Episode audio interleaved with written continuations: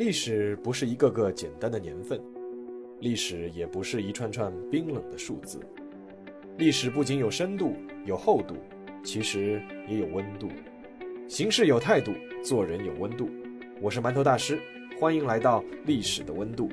让我们读懂过去，活好当下，坦面未来。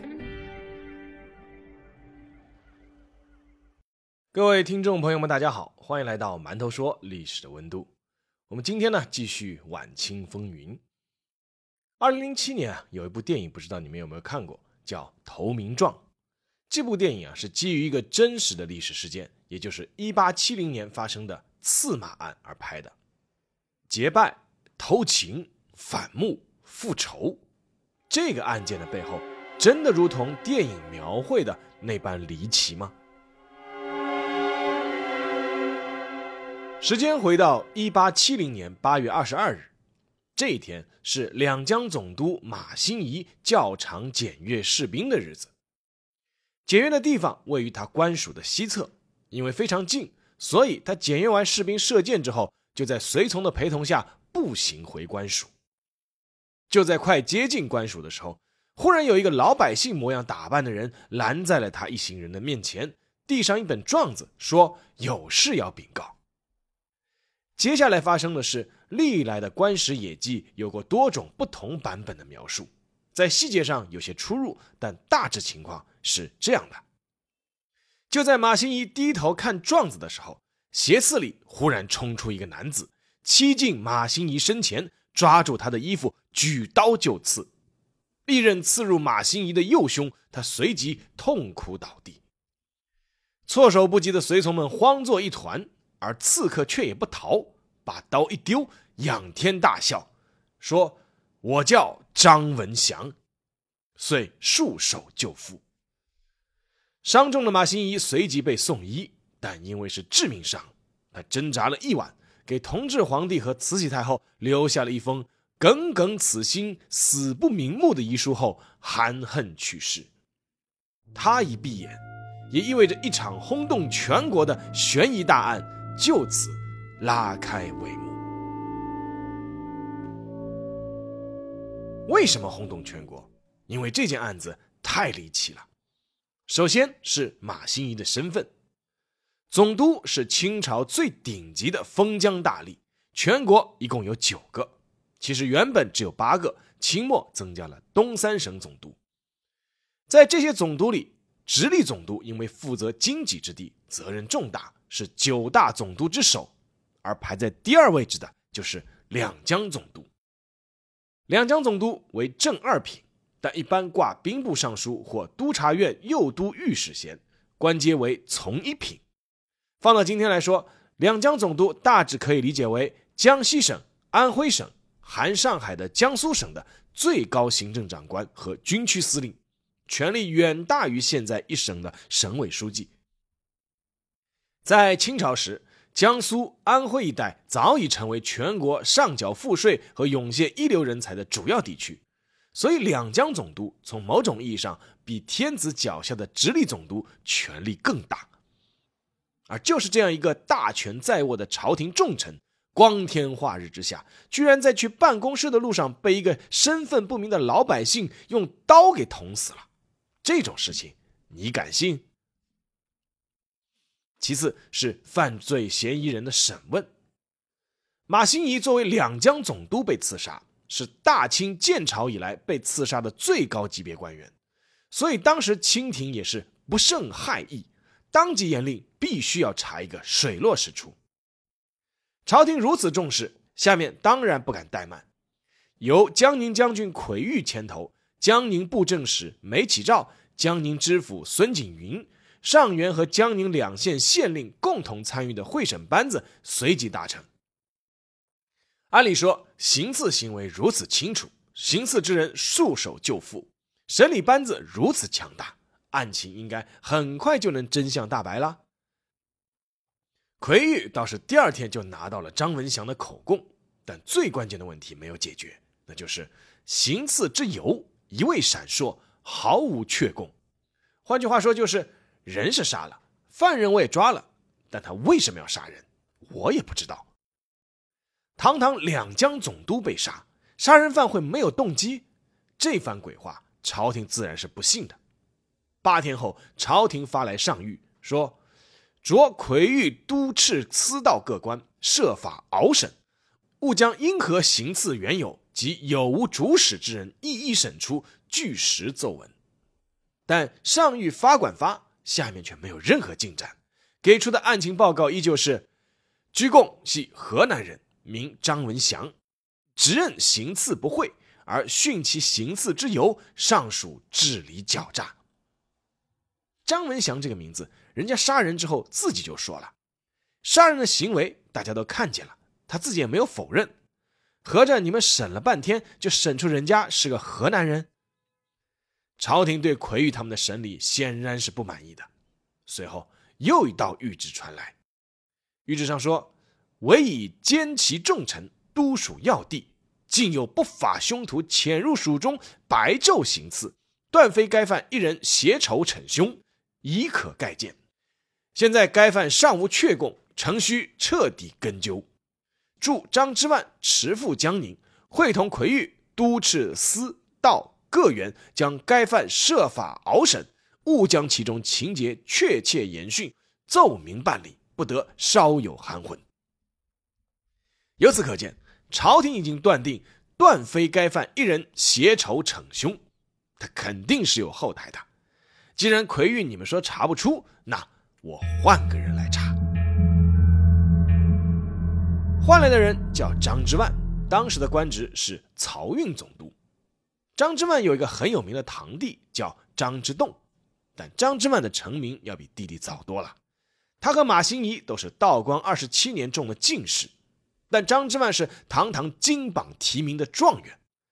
后来因为在辛酉事变中坚决站在了慈禧这一边，事成之后，张之万是平步青云，成为慈禧的铁杆亲信。慈禧上手就派出自己的亲信去调查此案，一是可见他对此案的重视。二是可见，他也知道此案不简单。但饶是如此，慈禧在之后的一道圣谕中，借同治之口，还是委婉的责怪了张之万。圣谕上说：“前以名将谕旨，令张之万持赴江宁会同审办，即助该曹都迅速复审，扶烧迟延。”在这份圣谕中的关键词在于那个四个字“扶烧迟延”。张之万在接到谕旨之后，一路上是拖拖拉拉，三天打鱼两天晒网。他说是害怕再遭到刺杀，走了很久，还是没有走到江宁去办案。在朝廷的一再催促之下，张之万好说歹说到了江宁，并且在十一月四日才给出了一份调查报告。报告上说，该犯张文祥自知身力重谢，胸脚异常，连训连日，坚不吐实。刑讯则甘求速死，熬审则无一言。总结下来就是一句话：审不出。于是问题就来了：张文祥罪行重大，审了三个多月还是不肯开口。按照清朝的酷刑制度，所谓三目之下，何求不得？难道你不会上大刑来逼供吗？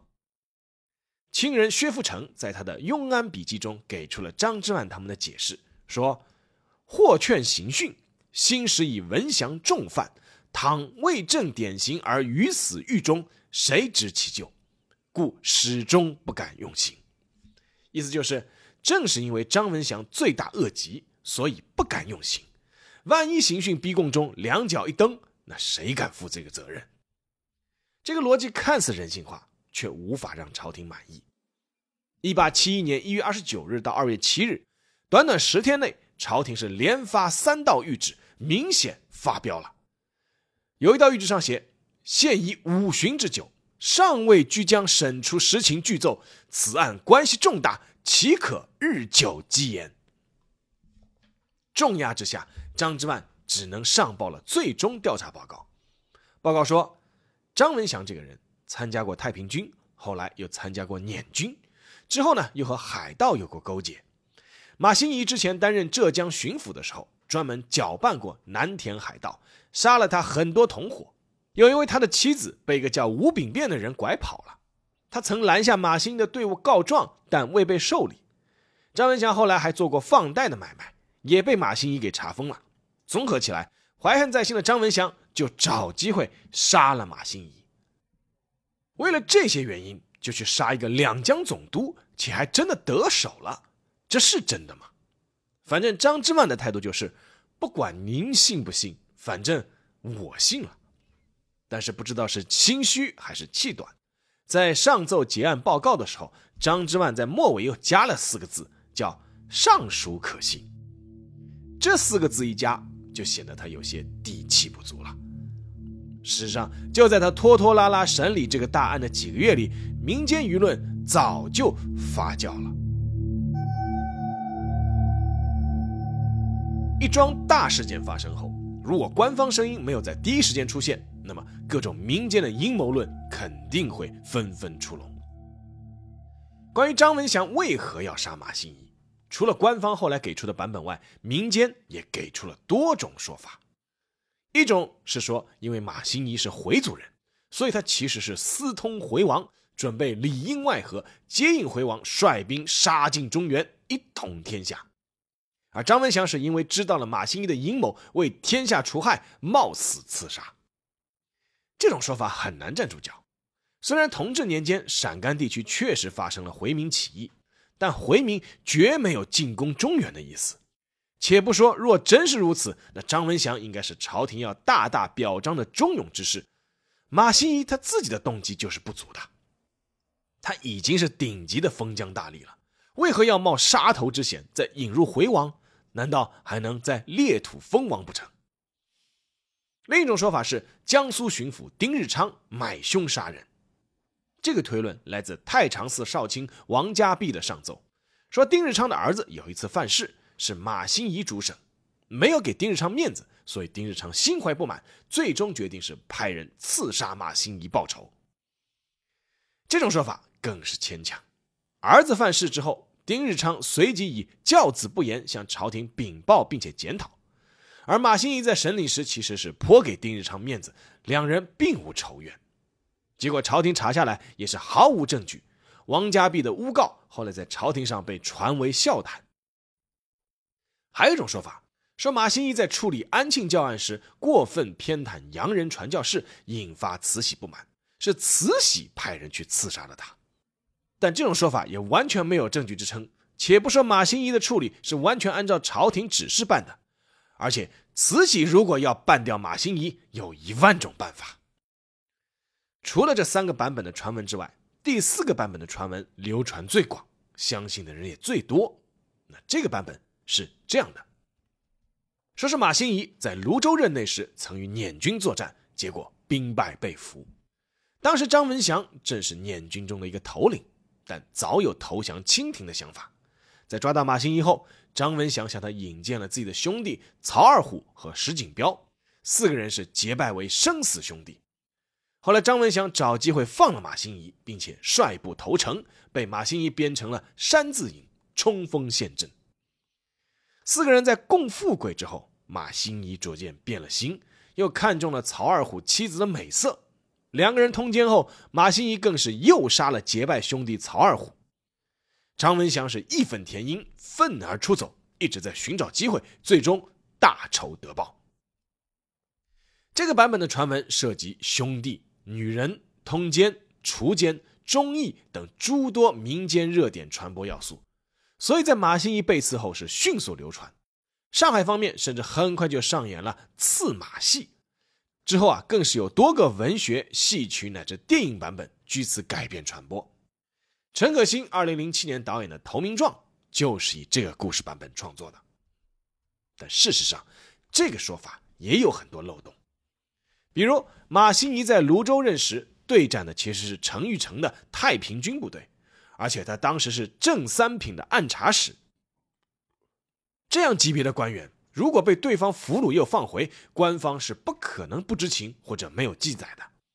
又比如，这种说法对马新贻人格其实是极大的贬低，可以说是斯文扫地。如果是真的话，马新贻的家人应该是很快就低调接受张文祥是因私人原因报复杀人的这个结案报告才是。但事实上，马家人并不接受官方审定的结果，一直在要求揭露事实的真相。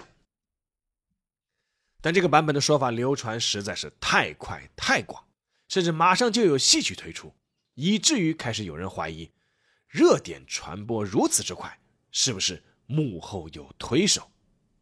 那么从犯罪动机来推断，谁最希望马新贻死？马新贻最有可能得罪的是谁呢？就在刺马案发生的三天之后，五十九岁的曾国藩进宫见了慈禧。曾国藩是在赴任前去听候太后指示的，而他要去赴的任，就是马新贻死后留下的两江总督位置。当然，这个位置本来就是曾国藩走后才换的马新贻。马新贻被赐死一案轰动朝野，曾国藩哪有不知之理？事实上。慈禧让曾国藩加紧去赴任，就是交给他一大任务，赶紧把刺杀马新贻这个案件给我查个水落石出。曾国藩临行前自然想探探老佛爷的口风。曾国藩后来在日记里记下了当时他与慈禧的对话。慈禧说：“此事岂不甚奇？”曾国藩的回答是：“确实奇怪。”慈禧又问：“马新贻办事很好？”曾国藩回答是：“他办事和平精细。”此时的曾国藩其实是有压力的，大清高层官场中的不少人其实都在看他接下来的表现，因为刺马案除了民间津津乐道的那个马新贻鱼色富有版本外，会看点门道的人群内其实流传的是另一个版本，那就是刺马这件事是湘军集团干的。这就要先回到马新贻这个人的发达史了。马新贻是山东菏泽人，回族，二十六岁时中了进士，之后他历任安徽建平知县、合肥知县、安徽按察使、安徽布政使、浙江巡抚，最终升任两江总督。当时他才四十七岁。马新贻不仅当初自己招募团勇对抗太平军，他在各地的任上官声也是颇佳。兴修水利，为民请命，颇做出一些政绩。但是这些事并不足以保证他能够在五十岁之前就能做到封疆大吏的位置。马新贻最可贵的是，他不属于满人和汉人的任何一个派系集团，可以说是绝对的中立。他所听命的只有慈禧，而慈禧也确实是在用人之际。自从太平天国被剿灭后。经历和太平天国一路血战的湘军已经发展到了三十万人，俨然已成了大清朝最具战斗力和最强大的一支武装。但这支武装是属于汉人的私人武装。深谙“狡兔死，走狗烹”道理的湘军总司令曾国藩随即主动要求裁撤湘军，慈禧当即同意。但湘军经过十多年的经营，势力早已遍布全国。两江范围更是属于他们的绝对领地，曾国藩在那里是门生遍布，针插不进，水泼不进，就连朝廷任命官员，如果得不到湘军集团的默许，这件事也是很难进行下去的。一八六八年，曾国藩在两江总督任上调任直隶总督，虽然直隶总督是当时的八大总督之首，地位很高。但明眼人都看得出，朝廷也是希望曾国藩离开自己的老巢两江一带，到自己的眼皮底下乖乖待着。而接任曾国藩两江总督位置的，正是和湘军集团完全没有任何瓜葛的马新贻。他被认为是慈禧投进湘军集团大本营的一枚重要棋子。马新贻初到江宁办公，就有一个说法不胫而走。当年曾国藩的弟弟曾国荃率军攻破太平天国的首都南京，曾放了一把大火，随即宣称太平天国十多年来屡掠和积累的惊人财富是不见踪影。啊，之后曾国藩老家开始不断有吃水很深的大船运送大批的货物前来，然后曾国荃开始在老家大兴土木建造豪宅。老百姓都在猜马新贻这次到任江宁。肩负一个任务，要查出你曾家有没有贪污那笔惊天财富。其实，查宝藏这件事情基本上是出于民间猎奇的想象，但马新贻到任后，确实在一些办事和出台法规上，对湘军集团的固有势力范围造成了不小的冲击。综合种种前因后果来看，很多人都认为湘军集团都有足够的动机除掉马新贻，而这也正是大家注目曾国藩去赴任的原因所在。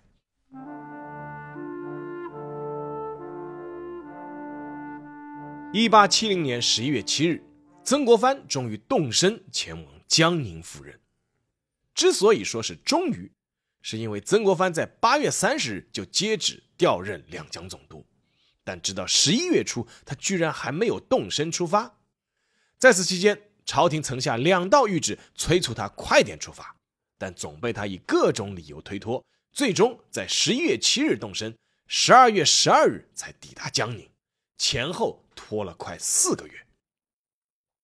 不过，慈禧倒也不是只派了曾国藩。他还派出了一个配合调查的钦差大臣郑敦仪。郑敦仪当时的官职是刑部尚书，也是从一品的大员。更重要的是，郑敦仪以铁面无私、办案公正著称，一路走来名声甚佳，有“郑青天”之称。与曾国藩不同的是，郑敦仪在接到查案谕旨时已是隆冬时节。他冒雪赶路，快马加鞭，在大年夜就赶到了江宁。第二天就关门审案，但是案犯张文祥还是那套说辞，什么也审不出来。无奈之下，郑敦仪只能与已到任的两江总督曾国藩私下喝茶商量，想听听这位正一品大员的意见。曾国藩到任江宁后，整天读书或会客，还为马新贻写过一副挽联。但是对于审理案件一事，他从不提一字。郑敦锦在审案时，曾国藩也只是坐在一旁，一言不发。面对郑敦锦的请教，曾国藩惜字如金，他的表态就一句话，说：“这案子恐怕还是要按照奎公和张公的口供来。”话已至此，郑敦锦毕竟也是混迹官场多年，心中已经了然。一八七一年的三月中旬，一份由郑敦锦和曾国藩联合署名的奏折摆到了同治皇帝和慈禧太后的案前，内容比之前奎玉和张之万的版本更详细，细节更多，但结论依旧不变，那就是张文祥因为各种原因和马新贻结下仇怨，带刀行刺，属于个人行为，背后并无人主使。一开始不断催促要彻查此案的慈禧，最终认同了这份报告。但这份报告其实有个细节：按理参与审问的人员都需要在这份报告上书诺，也就是签字画押。但参加审理的江苏候补道孙一言、山东候补道袁宝庆啊，也就是袁世凯的养父，这两个人都拒绝签字。一八七一年四月四日，南京城的老百姓都涌向了刑场。司马案的唯一案犯张文祥被凌迟处死，并且剖腹挖心，用来祭奠马新贻。而张文祥一死，也意味着这桩轰动全国的刺马案落下了帷幕。尽管用马新贻弟弟马新户的话来说，是“终觉一案之莫名，悠悠苍天，抱恨终古。”朝廷对马新贻身后事的料理，可能是对马家人的唯一安慰，那就是赏加马新贻太子太保衔，照总督郑王立次序入祀贤良祠，在江宁、安庆、杭州、海棠都为他建祠堂。而这起大案还有一个尾声，按理说，刑部尚书郑敦仪作为钦差大臣，办理完案件后，应该是回京面圣述职的。曾国藩出于官场礼仪，送郑敦锦出江宁，并且奉上了程仪，也就是路费，算是红包。但是郑敦锦分文不收，告别离去。当郑敦锦一行走到今属淮安市的清江浦的时候，他忽然上奏朝廷，说自己年老多病，就地归隐。郑敦锦打发走了所有的随从，就真的就地辞官，直到去世，他也再未。踏入京城半步。好，下面进入馒头说时间。众所周知啊，晚清曾被人总结出四大奇案，在这四桩奇案中，除了太原案太过离奇蹊跷，被质疑是捏造之外，其他三件大案都是众目睽睽之下发生的，白纸黑字留史的。而这三件大案中，明陵杨月楼案完全发生于民间，杨乃武与小白菜案由民间引至官场，只有刺马案一直被认为是官场高层权力背后的博弈。而且前两个案件最终无论好坏都有个大家看得到的结果，而刺马案至今仍被认为是一桩悬案。加上那个余色富有的版本流传颇广，所以被称为晚清第一大奇案。时至今日，刺马案还是有各种版本的推断，但倾向于此案和湘军集团有关的观点渐渐多了起来。太平天国出灭，湘军集团权势滔天，在这样的背景下，此案前后一些看似摸不着头脑的情节，似乎就顺乎逻辑了。奎玉、张之万等一干办案人员都极尽推诿之能事，一直在打马虎眼。曾国藩拖拖拉拉，长久不肯到任。孙一言和袁宝庆是拒绝签字，郑敦锦办完案之后就选择辞官隐退，就连精明强干如慈禧也渐渐品出了味道。从最开始强调必有人幕后指使，到最后睁一眼闭一眼。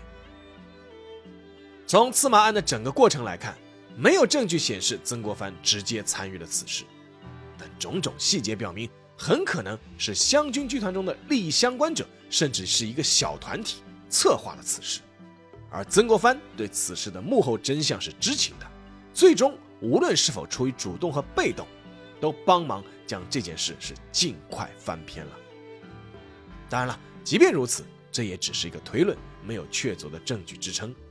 但历史就是如此，除非今后发明了时间机器，我们能逆时间之河而上去探寻究竟，不然不少历史的真相。注定会淹没在时间中，只能靠逻辑和动机来推断了。不过，从刺马案中我们也可以看到，有些舆情一旦上升到一定的层面，背后很可能就会有一些博弈介入，煽风点火也好，借力打力也好，要安静的做个吃瓜群众也不是那么容易的。慈禧与湘军集团的博弈，在刺马案中可以说是退了一步，而借机扳回一城。要等到几年后的杨乃武与小白菜案了，而那又是另一桩奇案了。好了，今天节目就到这里，接下来国庆假期我们请假一周，大家欢度国庆，祝大家节日快乐，让我们下期见。